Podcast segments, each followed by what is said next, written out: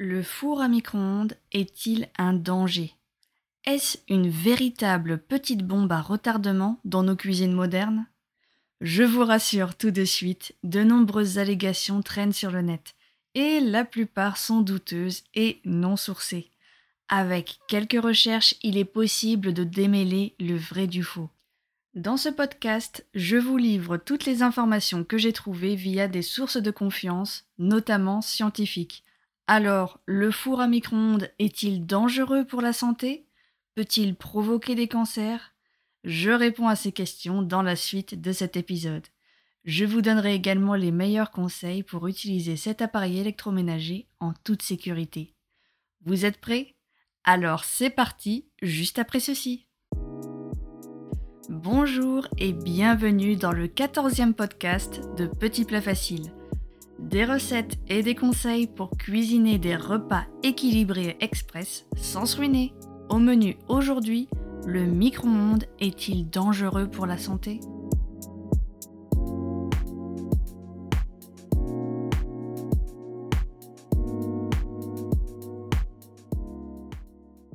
La cuisson au micro-ondes ne provoque pas de cancer.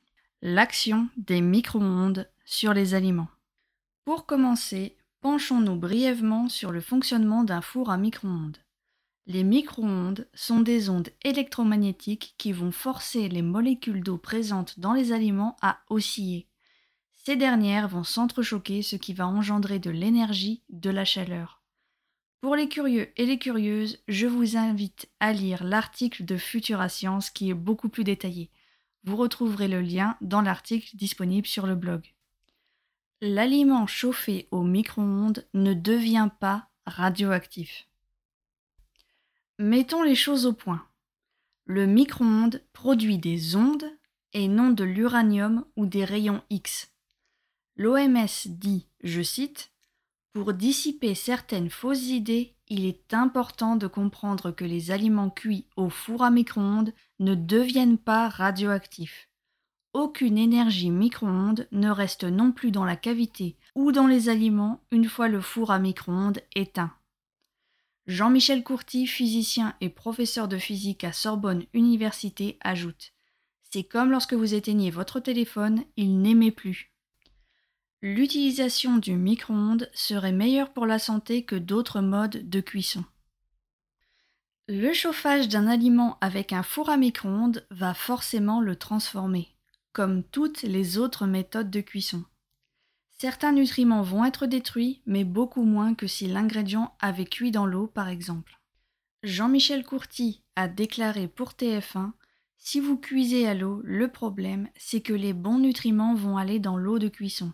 D'où l'intérêt de cuire à la vapeur ou au micro-ondes. Barry Swanson, un scientifique travaillant à la Washington State University, ajoute En fait, la cuisson au micro-ondes retient plus de nutriments que d'autres formes de cuisson si vous n'utilisez pas beaucoup d'eau et ne surcuisez pas la nourriture. Pour finir, Jim Felton, un scientifique californien, a mené une étude aux conclusions stupéfiantes.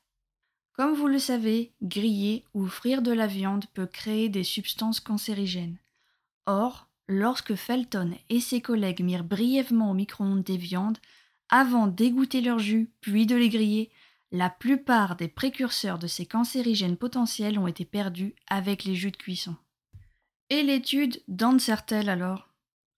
Une étude introuvable. Lorsque je faisais mes recherches, je suis tombé sur plusieurs articles qui mentionnaient une étude menée par Hans Hertel, un chimiste alimentaire suisse en 1989, voire 1991 selon certaines sources. Par exemple, sur le site Passeport Santé, on peut lire ceci. D'un point de vue strictement nutritif, le micro-ondes diminuerait la qualité des aliments. Un scientifique suisse, Hans Hertel a avancé cette théorie lors d'une étude durant laquelle il a prouvé que la transformation des molécules des aliments sous l'effet des ondes appauvrissait leur teneur en nutriments. Fin de citation. Néanmoins, aucun des sites mentionnant cette étude n'incluait de lien vers l'étude originale menée par le scientifique. L'information semble copier-coller d'un site à l'autre sans aucune vérification approfondie. Alors, j'ai cherché la fameuse étude d'Ancertel sur PubMed, Google Scholar, mais aussi dans plusieurs catalogues universitaires, sans succès. Finalement, je suis tombé sur un document fourni par le site du Center for Science in the Public Interest, une organisation indépendante américaine à but non lucratif qui n'accepte pas de dons d'entreprise ou de gouvernement. Grâce à ce document, on découvre un aperçu de l'étude en question. On peut notamment lire qu'Ancertel et sept personnes végétariennes se sont confinées dans un hôtel pendant deux mois, à la fin des années 80. Là-bas, ils ont consommé du lait et des légumes chauffés dans un four à micro-ondes, mais aussi d'autres façons. La conclusion de Hertel fut étonnante. Consommer du lait et des légumes chauffés au micro-ondes causerait des changements dans le sang des hommes qui semblent indiquer le stade initial d'un processus pathogène, comme cela se produit au début d'une maladie cancéreuse. Toutefois, cette étude n'a jamais été validée par la communauté scientifique internationale. En effet, la recherche d'Ancertel n'a jamais été publiée dans un journal scientifique, n'a jamais été évaluée par des pairs et aucun chercheur n'a jamais tenté de la reproduire. Barry Swanson, un scientifique alimentaire à la Washington State University à Pullman, ajoute Sans en savoir plus sur la manière dont il a mené cette étude, ce qu'il a mesuré, comment il l'a mesuré et ce qu'il a trouvé, il est impossible de seulement commencer à évaluer ses conclusions. Fin de citation. Dans ces conditions, il est compliqué d'accorder du crédit à la conclusion d'Ancertel. Pour les curieux et les curieuses qui auraient lu l'article de Passeport Santé, sachez que je n'ai pas non plus trouvé de traces d'une quelconque étude menée par le Search for Health. Les recommandations d'utilisation pour un réchauffage en toute sécurité. Vérifiez régulièrement l'état de son four à micro-ondes. Un micro-ondes en bon état n'est pas dangereux. L'appareil emprisonne les ondes électromagnétiques. C'est ce qu'on appelle une cage de Faraday. Un rayonnement très léger et bien en deçà des normes acceptées peut toutefois être émis à une très courte distance. De plus, l'énergie est diffusée très rapidement avec l'éloignement. En effet, d'après l'OMS, une personne située à 50 cm du four ne reçoit qu'environ 1 centième de l'exposition d'une personne qui serait située à 5 cm. Si vous portez un stimulateur cardiaque, un pacemaker, le site du gouvernement canadien se veut très rassurant. La plupart des modèles actuels ne seraient pas impactés tant que les seuils de radiation sont respectés.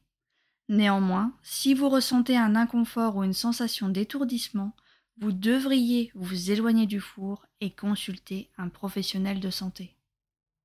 Ces fuites contenues ne sont valables que pour les appareils en bon état et aux normes.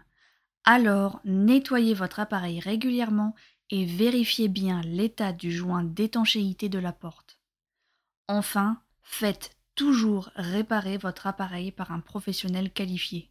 En cas de doute, n'utilisez pas votre four à micro-ondes. Évitez l'utilisation de boîtes alimentaires en plastique.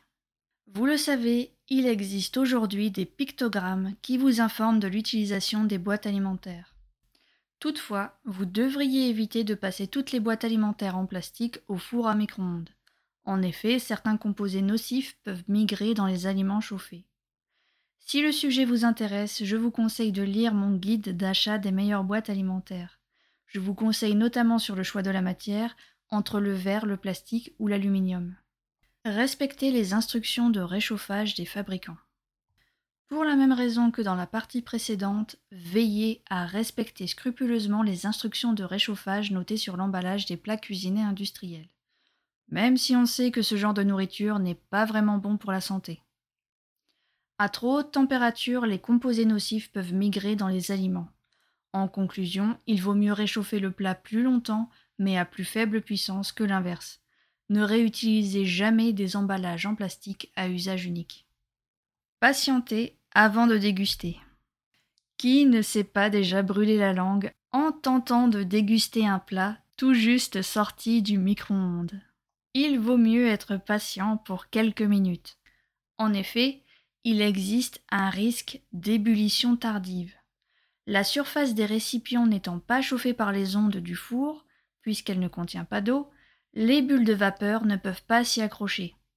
Si on introduit dès la fin de la cuisson un élément solide ou liquide, la préparation brûlante peut déborder en une fraction de seconde. Aussi, certains aliments peuvent exploser dans le micro-ondes, comme les hot dogs, les œufs entiers ou les châtaignes cuites dans leur coquille. Enfin, l'OMS indique que les micro-ondes ne pénètrent pas bien dans les aliments plus épais, ce qui peut produire une cuisson inégale. Si certaines parties ne sont pas chauffées correctement, cela peut ne pas suffire à tuer les éléments pathogènes. Vérifiez tout particulièrement la cuisson du poulet. La chair doit toujours être cuite à cœur. Laissez reposer les aliments chauffés au micro-ondes quelques minutes avant de déguster. Cela permettra de bien répartir la chaleur dans l'ensemble des aliments. Alors, le micro-ondes est-il dangereux? Au moment où j'enregistre ce podcast, aucun élément concret ne vient étayer l'hypothèse d'un quelconque danger à utiliser un micro-ondes dans le cadre d'une utilisation normale et en suivant les conseils de sécurité donnés précédemment. Néanmoins, il faut noter qu'il n'y a pas assez de recherches scientifiques sur les effets des micro-ondes sur le long terme. Ces ondes électromagnétiques sont utilisées à grande échelle dans de nombreux autres domaines, notamment dans les télécommunications, téléphonie, Wi-Fi, etc. Pour finir, je vous invite à toujours vérifier vos sources afin d'éviter de propager de fausses informations. Un article qui n'insère pas de lien vers les études qu'il mentionne devrait être fui le plus rapidement possible. Pour ma part, vous retrouverez les sources documentaires sous l'article disponible sur le blog Petit Plat Facile. Pour conclure ce podcast sur une note d'humour, non, le Japon n'a toujours pas banni les micro-ondes de son territoire. Et oui, c'était une vraie fake news, pourtant ouvertement parodique, qui a bien circulé sur le net ces dernières années. Et voilà ce qui clôture mon podcast. J'espère sincèrement qu'il vous a plu et que vous aurez appris des choses à propos du micro-ondes. Il ne me reste plus qu'à vous dire à très vite sur Petit Plat Facile.